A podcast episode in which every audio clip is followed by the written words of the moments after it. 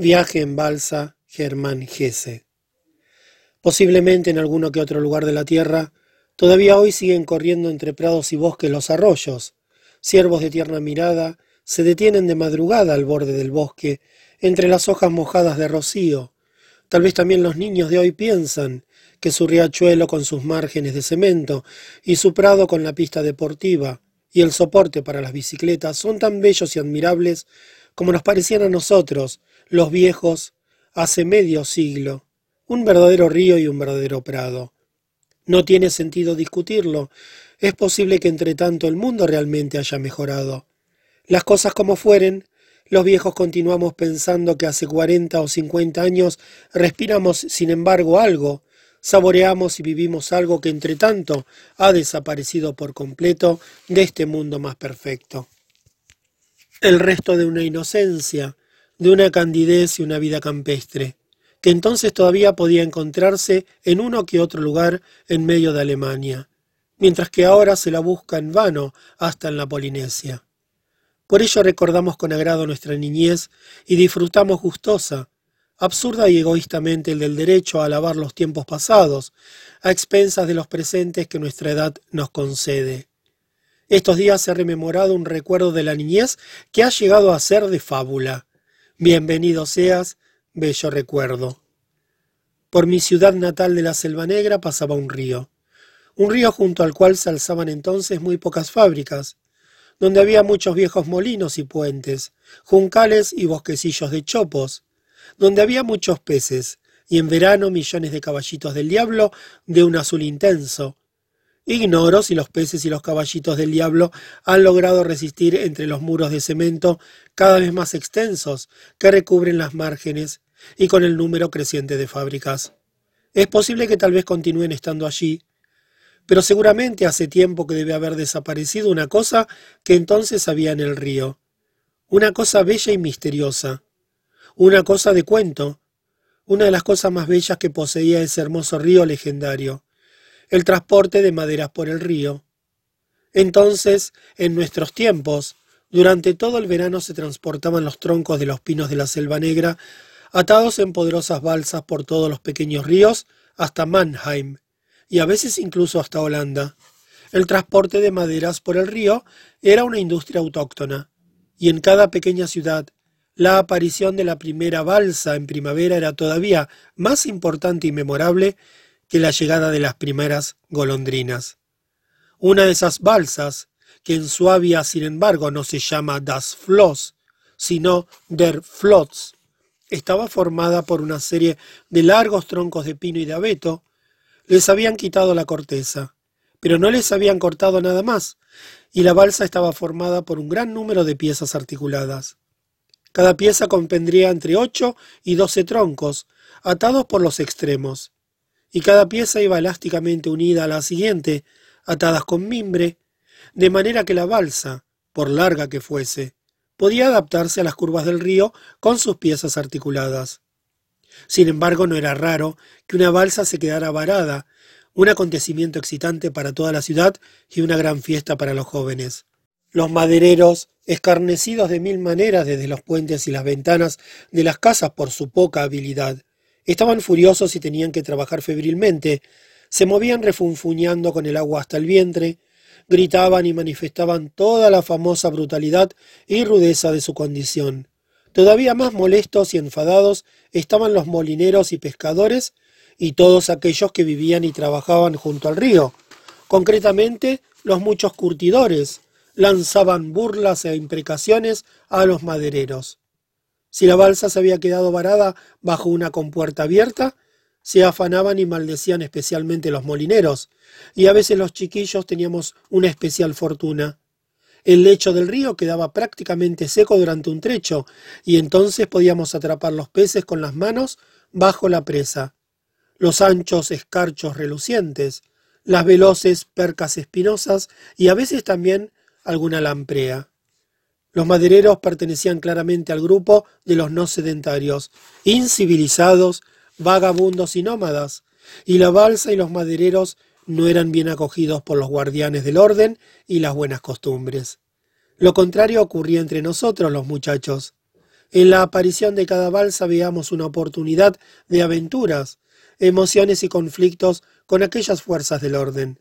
Igual como existía una guerra constante entre molineros y madereros, en la que yo siempre tomaba partido en favor de los madereros, del mismo modo nuestros maestros, padres, tías, sentían una aversión hacia el maderero y procuraban que tuviéramos el menor contacto posible con ellos. Cuando uno de nosotros soltaba en su casa una maldición de un metro de largo con una palabra claramente obscena, las tías decían que naturalmente las habíamos aprendido otra vez de los madereros. Y más de un día que para nosotros se había convertido en una fiesta a causa del paso de una balsa, había luego palizas paternas, lágrimas de la madre, improperios del policía. Un bonito cuento, especialmente apreciado por los niños, era el de un niñito que una vez había subido una balsa, desobedeciendo todas las prohibiciones, y había viajado en ella hasta Holanda y hasta el mar, y luego había tardado meses en regresar al lado de sus afligidos padres. Imitar a este niño del cuento fue durante años mi más secreto deseo. Muchas veces, de lo que sospechaba mi buen padre, Fui polizonte de una balsa por un breve trayecto cuando era un niño. Estaba estrictamente prohibido. No solo teníamos que enfrentarnos a los educadores y a la policía, sino que por desgracia generalmente también a los madereros. Para un niño nada hay más bello y excitante en el mundo que un viaje en balsa. Cuando pienso en ello, toda mi tierra y mi pasado me embargan envueltos en mil olores mágicos. Se podía saltar una balsa en movimiento bien desde la escalera de una compuerta, lo que se denominaba una trampilla. Esto se consideraba muy osado y exigía un cierto valor. O bien se podía saltar desde la orilla, lo que muchas veces no resultaba nada difícil, aunque siempre era preciso pagarlo mojándose hasta la cintura o de cuerpo entero. Los más favorables eran los días muy calurosos del verano, cuando de todos modos llevábamos muy pocas ropas e íbamos sin zapatos ni calcetines. Entonces era fácil llegar a la balsa y si uno tenía suerte y conseguía esconderse de los madereros, era fantástico poder bajar un par de millas río abajo, entre las verdes márgenes calladas, por debajo de los puentes y las compuertas. Pero durante el viaje, a menos que uno encontrara casualmente un maderero amable que le instalara sobre una pila de maderas, pronto se saboreaban también las desventajas de aquel envillado oficio. Uno se sostenía vacilante sobre los troncos resbaladizos, entre los que salpica ininterrumpidamente el agua, se empapa hasta los huesos y cuando no hacía un tiempo muy estival, pronto comenzaba a helarse de frío. Y entonces se aproximaba el momento en que deberíamos volver a dejar la balsa que avanzaba veloz, Comenzaba a acercarse la noche. Uno temblaba de húmedo frío y había seguido el viaje hasta un lugar donde no conocía las orillas del río tan bien como en casa. Entonces era preciso descubrir y utilizar con rápida decisión un lugar desde el cual pareciera posible saltar a la tierra. En general, uno se daba otro chapuzón en ese último momento, y el salto muchas veces también era peligroso, y de vez en cuando ocurría una desgracia. También yo experimenté una vez, en esas circunstancias, el estremecimiento del peligro de muerte. Y cuando uno se encontraba felizmente otra vez en tierra, tenía tierra y hierba bajo los pies. Entonces había un largo, a veces muy largo camino de regreso a casa.